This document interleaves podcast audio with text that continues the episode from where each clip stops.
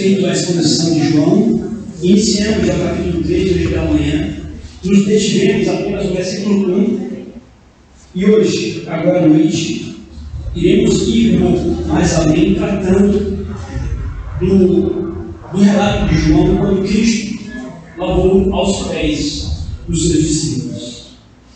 João 13, versículos de 1 a 11. Acompanhe comigo por gentileza. Jesus lava os pés lá dos discípulos. Ora, antes da festa da Páscoa, sabendo Jesus que era chegada a sua hora de passar deste mundo para o Pai, tendo amado os seus que estavam no mundo, amou-os até ao fim. Durante a ceia, tendo já o diabo posto no coração de Judas Iscariotes, filho de Simão, que traísse a Jesus, sabendo este que o Pai tudo confiara às suas mãos e que ele viera de Deus e voltava para Deus, levantou-se da ceia, tirou a vestimenta de cima e, tomando uma toalha, cingiu-se com ela. Depois, deitou água na bacia e passou a lavar os pés aos discípulos e a enxugar-lhes com a toalha com que estava cingido. Aproximou-se, pois, de Simão Pedro, e este disse: Senhor, tu me lavas os pés a mim? Respondeu-lhe Jesus: O que eu faço não sabes agora, compreenderás depois. Disse Pedro: Nunca me lavarás os pés. Respondeu-lhe Jesus: Se eu não te lavar, não tens parte comigo. Então Pedro lhe pediu: Senhor, não somente os pés, mas também as mãos e a cabeça. Declarou-lhe Jesus: Quem já se banhou não necessita de lavar senão os pés. Quanto ao mais, está todo limpo. Ora, vós estáis limpos, mas não todos. Pois ele sabia quem era o traidor. Foi por isso que disse: Nem todos estáis limpos. Até aqui. Vamos orar mais uma vez? Eu peço ao presbítero Marcos que vir aqui à frente, conduza a sua igreja oração de luz.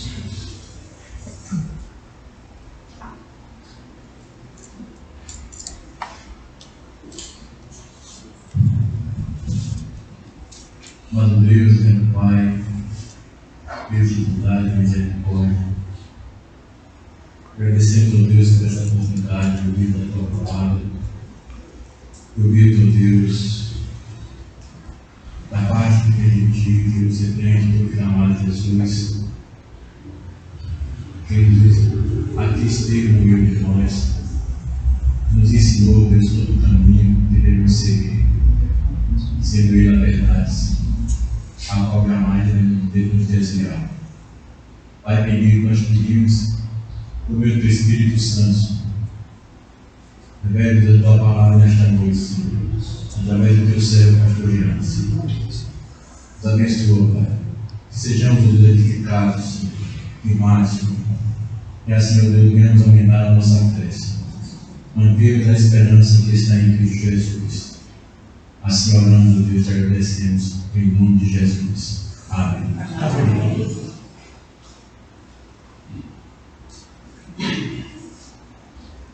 Quando eu era pequenininho, da UCP, é, meio que cantava na igreja o seguinte corinho: Grande, largo, grande, largo, o amor de Jesus é grande e largo. É o corinho bíblico. Nós temos hoje pela manhã, em Efésios, quando Paulo ora pedindo que Deus nos ensine, ou que nos ajude a reconhecer a grandeza, a largura, a profundidade do amor de Cristo.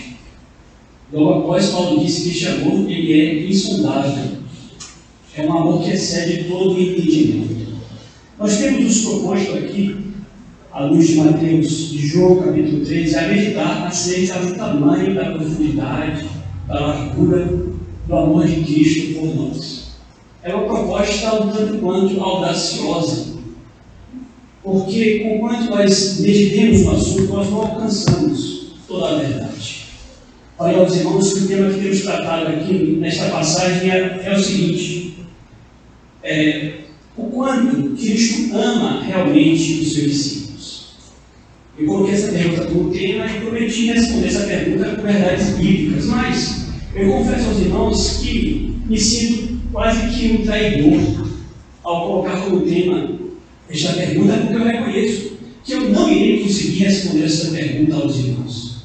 É como se eu prometesse algo que eu não pudesse entregar. Eu não posso aqui explicar aos irmãos quão profundo é o amor de Cristo seus discípulos. Conquanto eu não possa responder plenamente essa pergunta, e conquanto ao final do sermão muitos irmãos estão frustrados por não terem aprendido toda a profundidade deste amor, esse é o tema da passagem. E nós podemos encontrar aqui algumas verdades que nos ajudarão a entender um pouquinho do quão profundo é o amor de Cristo pelos seus discípulos.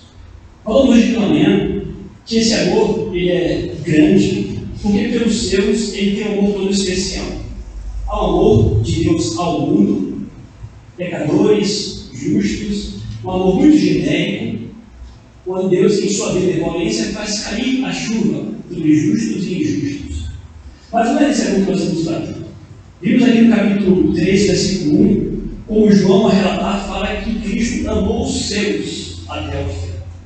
Que seriam esses seus aqui? Falamos que os seus são os discípulos, mas todos aqueles que o abraçam como seu Senhor, nós somos aqui. E falamos então que por estes, Cristo tem manifestado um amor todo especial. Falando em segundo lugar, que o amor é profundo, porque não é um amor circunstancial, pelo contrário, o amor de Cristo pelos seus é um amor constante e eterno. E nós mostramos que durante toda a sua vida terrena aqui entre nós, Cristo amou os seus. Mas curiosamente agora, ao terminar o seu ministério público, capítulo 12, iniciar o seu testemunho público, ele passa agora a ministrar aos seus discípulos, até o capítulo 18. Durante 12 capítulos, nós temos três anos de ministério de Cristo. No capítulo 13 ao 18, nós temos uma noite, em que João relata todo o cuidado que Cristo teve com os seus discípulos, na noite que ele foi traído, na noite que ele participou da sua última Páscoa e estabeleceu a Santa Ceia. E vimos que não é um amor circunstancial, porque Cristo sabia que ele ia morrer amanhã. É a véspera da morte dele.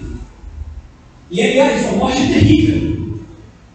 Não seria uma morte qualquer, a pior das mortes, o pior dos sofrimentos, a ira de Deus derramada sobre ele. Um pavor tomou seu coração minutos depois, horas depois, melhor dizendo. Mas mesmo naquela perspectiva pavorosa, Cristo ele não descuida de amar os seus, pelo contrário, ele dispensa a eles um amor todo especial. Nós vimos então que não é um amor circunstancial, um amor instável, um amor como o nosso, que muda ao sabor das circunstâncias. Mesmo às vésperas de uma morte terrível, está lá Cristo, cuidando e amando os seus discípulos. Vimos em terceiro lugar que o amor de Cristo ele se manifesta não apenas em palavras, mas é um amor profundo, porque ele literalmente, literalmente humilhou-se para servir. E aí nós paramos aqui. Nós meditamos brevemente ao fato de que o lava-pés é uma evidência do amor de Cristo também. É maravilhoso você imaginar, queridos, que Cristo, sendo Deus, Deus, Deus desceu da glória para lavar os nossos pés.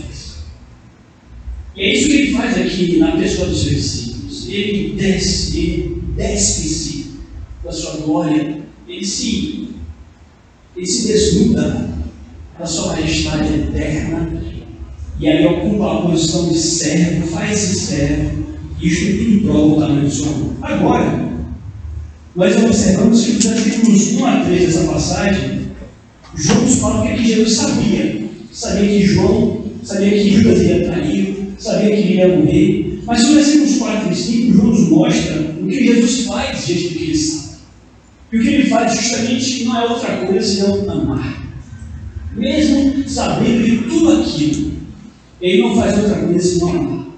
Então, seguindo em nosso tema, o quanto Cristo ama realmente seus discípulos, explorando um pouco mais o terceiro e ponto, o de que ele ama humilhando-se para servir, vamos um pouco mais fundo. Vamos observar como Cristo ama os seus discípulos e como é que ele humilha-se para servir. Então, aprendemos um pouquinho mais do amor de Cristo pelos seus, quando observamos que Cristo ama os seus, tem nos humilhado para servi-los, embora os seus, toda a vida, sejam duros e orgulhosos. Há um fator aqui circunstancial que faz com que o ato de Cristo, de despir-se para os pés deles, redundasse em maior glória aquele feito no serviço, pelo fato de que aqueles a quem lava os pés eram homens duros e orgulhosos. Vejam, nos é dito por João que tudo isso que acontece antes da festa da Páscoa. A Páscoa é celebrada em uma noite, mas logo após se seguir a festa dos pães. E essas festas, ou essa festa dos ázimos também era chamada de Páscoa. Então nós chegamos à conclusão de que pela cultura judaica, nós podemos dizer que a, que a Páscoa durava alguns dias. Mas nesta noite, a Páscoa está para começar, e começa com uma ceia. É a última ceia do Senhor Jesus Cristo. E nesse momento, ele dispõe-se para lavar os pés dos seus discípulos. Naturalmente, isso aconteceu antes da ceia começar. E por que os pés foram lavados? Era um costume no Antigo Oriente, um elemento comum da hospitalidade, muito mais em países empoeirados como aqueles, que os visitantes tivessem os seus pés lavados. E há uma questão muito lógica aqui, não havia toda a pavimentação que nós temos hoje em dia, tênis fechado, sapato fechado. O calçado da época era sandália. E eles andavam a pé. Então era muito comum que ao chegar no destino estivessem com seus pés sujos. Se não sujos, havia pelo menos aquele desconforto das pedras que entram nas sandálias. Então, lavar os pés era uma prática, era um hábito naqueles tempos, naquelas circunstâncias. Quem costumava lavar os pés? Quando ele dentro da casa, geralmente providenciava um servo ou empregado para aquela tarefa. Ou seja, o lavar dos pés era uma tarefa servil, feita e realizada por um criado.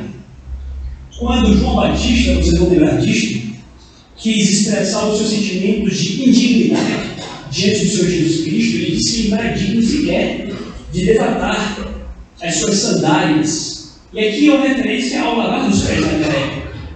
As sandálias eram desatadas. Mas para que nós possamos ver, por exemplo, é, que tipo, qual é a natureza desse tipo de serviço? É um trabalho servil. E aqui nós estamos os discípulos, os apóstolos, mas Cristo num local emprestado, num cenáculo, numa sala muito grande. E aí nós perguntamos quem naquela ocasião ia lavar os pés uns dos outros. E naturalmente é de se imaginar que alguns dos discípulos iriam fazer esse serviço. E qual deles se dispõe para fazer o serviço? Resposta: nenhum. Veja, de acordo com a leitura natural do texto, a ceia estava pronta. Estava tudo posto à mesa. Certamente já havia a bacia com a água, já havia a toalha, mas a imagem que o texto nos traz é essa. Havia ali a nítida é, lacuna. Alguém precisaria levantar-se para lavar os pés da discípulos. E o ponto é que ninguém faz. Estavam ali sentados numa mesa em forma de rua, a comida estava posta, mas ninguém se. O texto natural nos traz a ideia de que Cristo esperou por um tempo antes de levantar-se. Mas por que será que não dele se apresentou para que pudesse lavar os pés deles mesmos?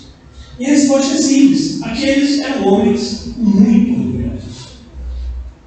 embora fossem discípulos, e embora talvez eles tivessem ficado felizes se Cristo pedisse para que algum deles lavasse os seus pés, a ideia de que eles lavassem os pés uns dos outros, para eles ali era inconcebível.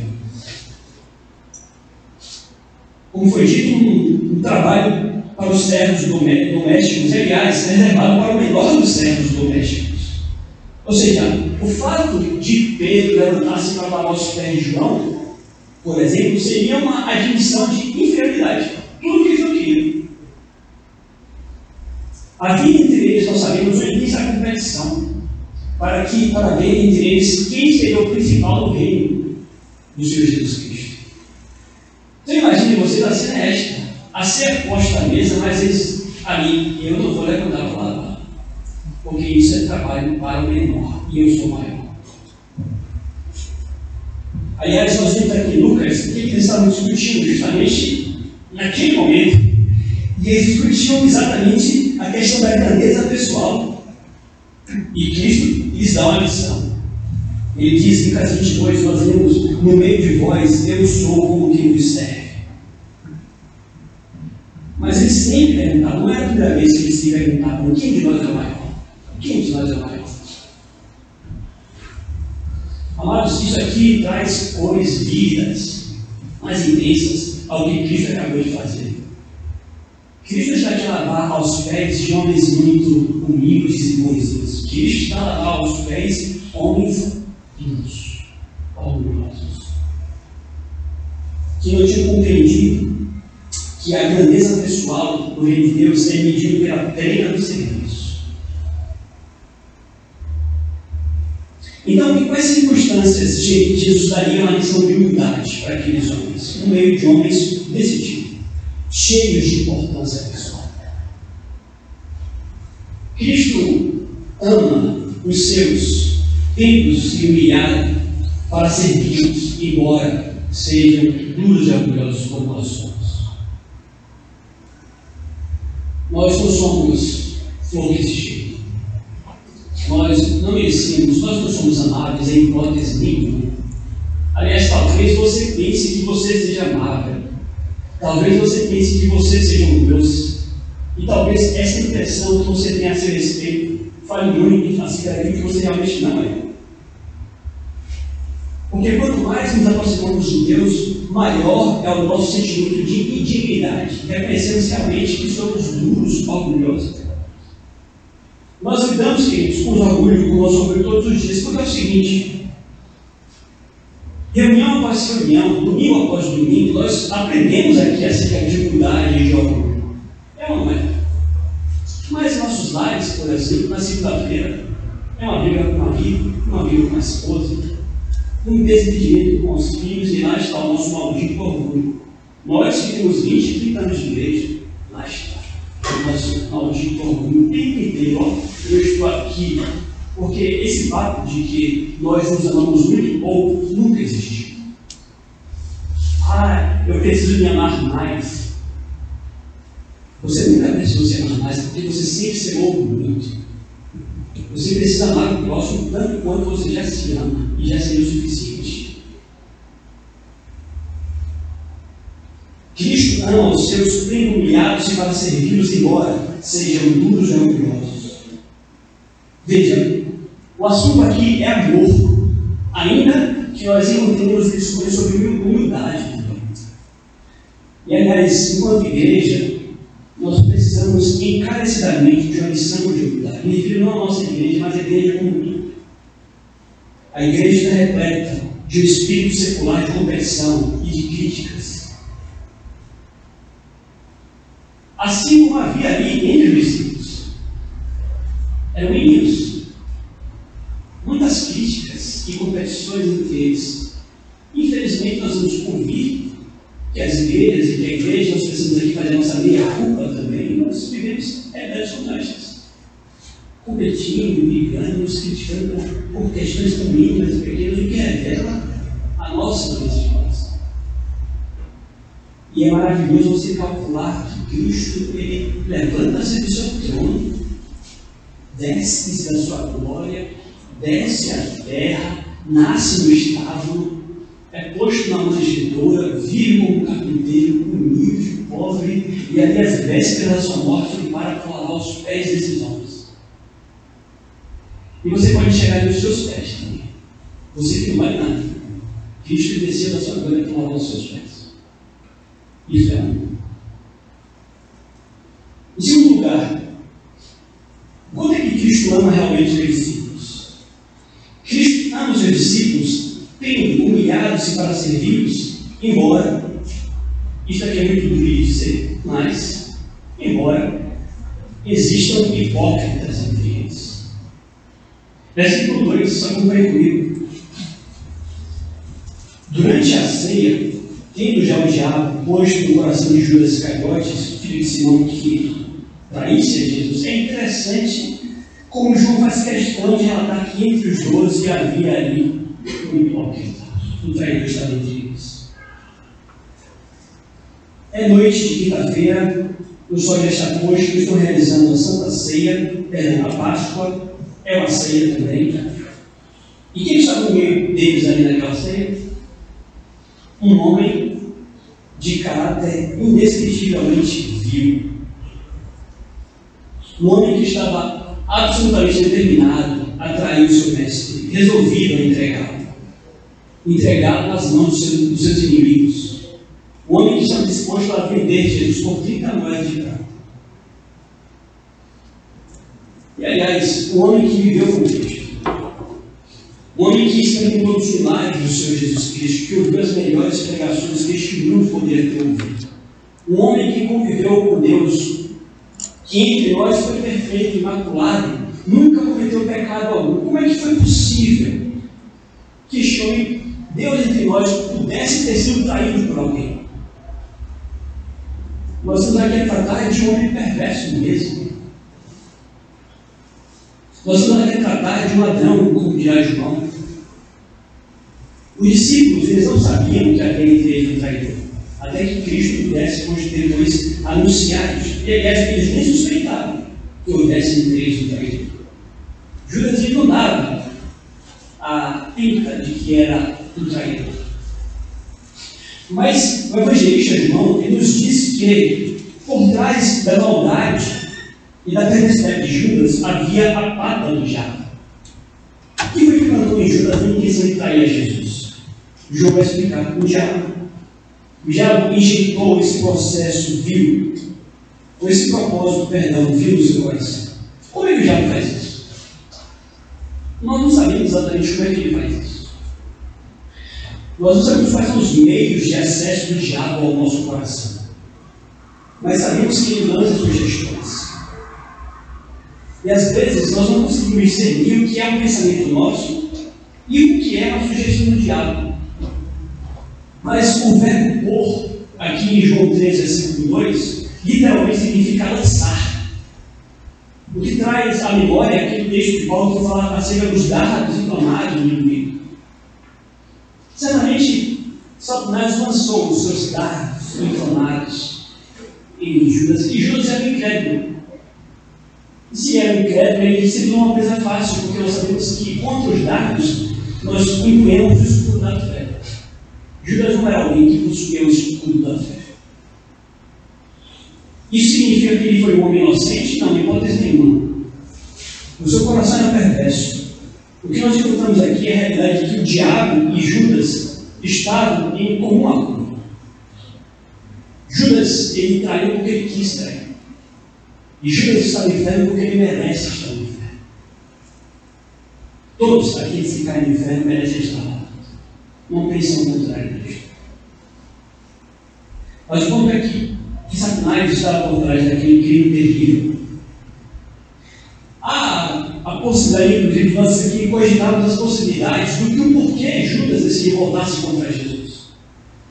Quando você vai aos outros relatos dos outros evangelistas, eles colocam o episódio em que a mulher derramou o bálsamo sobre Cristo pouco antes de Judas decidir por trair a Cristo. Nós lembramos que Jesus foi ungido na casa de Lázaro por Maria com um perfume caríssimo. E logo as críticas surgiram. Ah, por que você não vendeu esse perfume e deu dinheiro aos pobres? E diz o João que quem cabeçou a crítica foi Judas. Mas não porque Judas ele tivesse preocupação com os pobres. Diz o João que Judas era tesoureiro do grupo, ele carregava a bolsa com dinheiro do colégio apostólico, ele roubava. E era ladrão. Não estamos pensando em pobres, mas em pegar o dinheiro daquele balsa e ficar para ele, bolsado. E nós vamos ver aquele relato que Cristo, ele repreende os discípulos, encabeçados por Judas. Ela deixe ela fazer isso. O que ela faz aqui é para o meu embalsamento. E aí, logo depois, é dito que Judas ele vai se reunir com os fariseus para combinarem quanto ele receberia para entregar o Senhor Jesus Cristo. É como se Judas tivesse ficado contrariado com a reunião de Cristo por ter corrigido a todos eles ali público, inclusive. E não apenas por isso, mas por perceber que sendo discípulo de Cristo, ele não iria indicar. Ele não teria vantagens materiais. E aí, para ele, se tornou mais interessante associar-se com os poderosos, né? São tudo isso suposições, mas o fato é que ele volta se contra Cristo. Mas o que, que nos chama a atenção aqui, queridos? Qual é a importância da referência a Judas aqui? Isso aqui apenas é útil para ressaltar ainda mais o tamanho, a grandeza do feito de Cristo. Sim, Jesus lavou os pés a Judas. Há um contraste vívido aqui entre Judas, que apenas procura servir a si mesmo, com Jesus, que procura dar-se pelos outros. Cristo sabia que seria por Jesus, mas ainda assim dispõe-se a lavar os pés a todos, inclusive os pés. O que nos leva a essa grande lição? O amor de Cristo é tão grande que, mesmo em meio àqueles que aqui são tremendamente abençoados pelo Senhor Jesus Cristo e não merecem e são hipócritas, Cristo ainda se ama os seus, a ponto de continuar a amar, a continuar a humilhar-se, a continuar a servir. É claro que hoje encontra-se em glória uma outra realidade, Cristo não mais humilhado, Cristo glorificado, mas ainda tem a nos servir na pessoa do Espírito Santo, como tem feito, como falando. Cristo ama a sua igreja, embora existam hipócritas nela. É claro que é sempre útil quando nós falamos essas palavras, e enquanto nós não sejamos hipócritas, não como Judas era, como foi dito, é importante nós sempre fazermos a minha culpa. Porque isso aqui também diz respeito à, à nossa estabilidade. Nós, uma hora, estamos morrendo de amores por Cristo. Na outra hora, nós somos capazes de abraçar o pecado. Ainda que nós nos enojemos dele logo depois. Mas, veja, isso aqui fala muito acerca do amor de Cristo para a igreja. Cristo não viu aquela igreja bela e adornada e linda. Cristo viu a igreja de homens e mulheres orgulhosos, duros e entre eles, muita hipocrisia mesmo. Mas ainda assim, ele a adora, como já o texto do Apocalipse. Eis que a igreja desce como a noiva adornada. A ideia de que Cristo ele continua nos amar a despeito de que nós somos. E tudo isso aqui só redunda em glórias ao próprio Senhor Jesus. Ele tinha um carinho especial pelos seus, mesmo em meio à hipocrisia. Às vezes, há esses aí que rejeitam a igreja, mas é louca a igreja, não, porque a igreja tem muita hipocrisia. Uma vez eu vi uma carta responder isso e disse o seguinte: ah, vem para cá, aqui sempre cai mais hipócrita também. Sim, todos pecadores. Mas o lugar de pecadores é aqui, é na igreja. Em terceiro e último lugar, quando Cristo ama realmente os discípulos? Cristo ama os seus, tendo humilhados e para servi-los, embora saiba que o Pai tudo lhe deu. Versículo 3. Acompanhe comigo. Sabendo este que o Pai tudo confiara em suas mãos, e que ele viera de Deus e voltava para Deus, essa informação aqui é muito importante. Porque nós nos perguntamos, que outra circunstância acrescenta glória ao feito de Jesus aqui? E há uma circunstância que acrescenta muita glória. Sabe, Cristo, ele sempre teve plena consciência de que ele é. Cristo, ele, ele se dispõe a servir a nossos discípulos, não porque ele esqueceu de que ele era.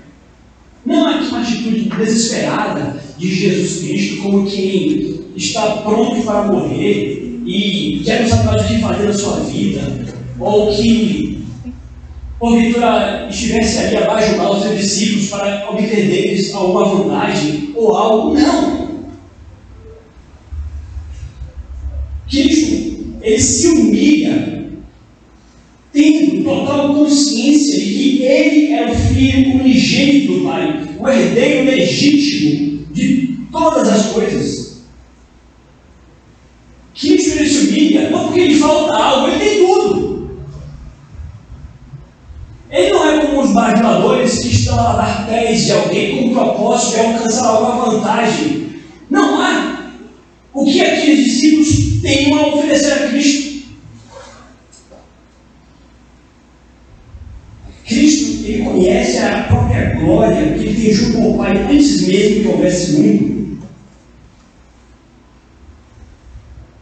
Se ele se pensar que alguém tivesse consciência da sua majestade, naquele contexto se levantasse, trajasse uma roupa real, se afastasse dos seus discípulos e esperasse que os seus discípulos o adorassem. Nada a magnitude da pessoa do Senhor Jesus Cristo, talvez você se esperar essa postura, mas acontece algo totalmente contrário. Sabendo quem ele era, ele não roga, ele não dá ordens, ainda que pudesse dar. Ele não reclama adoração, ele não rolar dos seus pés.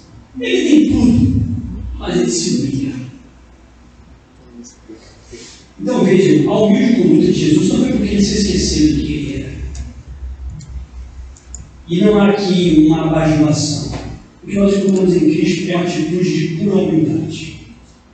E aí é interessante porque nessa passagem, João, ele relata o episódio com detalhes. Como é que Jesus agiu com a 10? A linguagem do versículo 3 é muito solene. Prepara-nos para um ato de majestade divina. Ou seja, consciente da sua soberania universal, consciente de quem ele era, ele vai e faz o que faz, e ele faz de uma forma tão bem feita que isso marca o coração de João. E João dá detalhes do que ele fez. Então, com calma e majestade, Cristo se levanta da mesa, que era um divã, eles ficavam prostrados com os pés para trás. Ele põe de lado as suas vestes, que é aquela coisa bem interessante.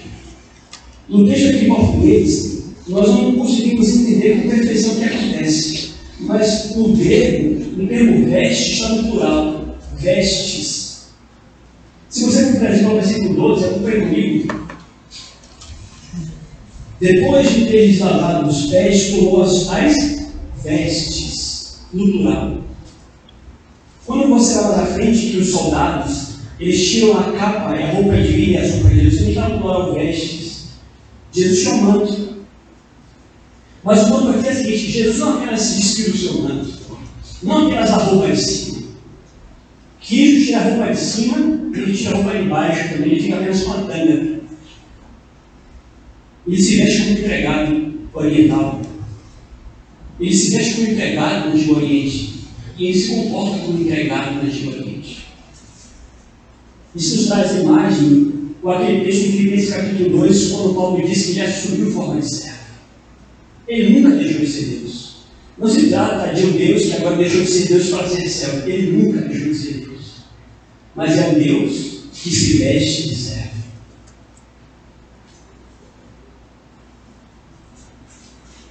Então, diz o texto que ele tira a roupa, ele põe-se como servo dos seus discípulos. João vai dizer que ele toma uma toalha, ele se cinge com a toalha, ele enrola a toalha em torno da cintura. O que nos traz uma outra passagem, que é Pedro, capítulo 5, quando Pedro diz que nós devemos nos cingir de humildade. Nós devemos tirar o anel de doutor que nós temos e colocarmos o avental da humildade. E foi o que Cristo fez. Versículo 5, acompanhe comigo. Os detalhes de João. Depois deitou água na bacia e passou a lavar os pés aos discípulos e enxugar-lhes com a toalha com que estava cingido. Então ele disse, imaginar que levantou, foi para trás dos pés de alguém, dos doze, lavava e enxugava com a toalha que estava em torno da sua cintura. Os detalhes são retratados um. É como se essa cena tivesse marcado a mente de João. O registro em si é muito vívido e é um propósito. João quer que nós tenhamos com calma essa passagem. João quer com que você leia essa passagem e fique pensando em cada um dos atos e refletindo na grandiosidade do amor do seu Senhor por você. O que, que nós aprendemos aqui? Cristo ama os seus, tendo se humilhado para servi-los, embora soubesse que o Pai tudo lhe havia é um serviço completamente desinteressado. Não por Deus. O pai depositou todas as coisas na mão do filho. Mas ele larga tudo e pega uma vacia e uma toalha. A sua humildade não vem da pobreza porque ele era rico. O nosso dia, sendo rico, se fez pobre. O soberano, o Senhor do universo, se fez servo. Ele era Senhor e Mestre, e no entanto serviu aos seus seguidores. Como foi de hoje pela manhã, o propósito da mensagem é, é que nós possamos aprender um pouquinho mais sobre o Cristo por nós.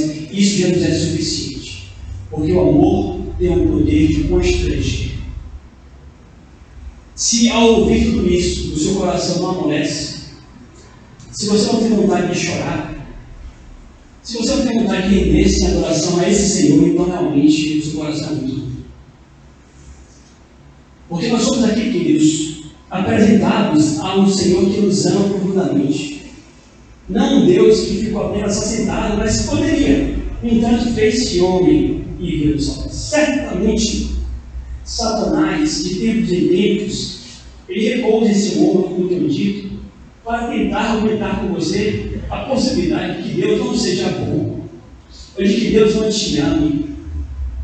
E todas as vezes que Satanás tentar sugerir a você com suas setas malignas, quando você estiver com seus pontos da enfraquecido, lembre ao maldito do dia em que Cristo fez o que ele acabou de fazer aqui, lavou os pés dos seus. Mas não apenas isso.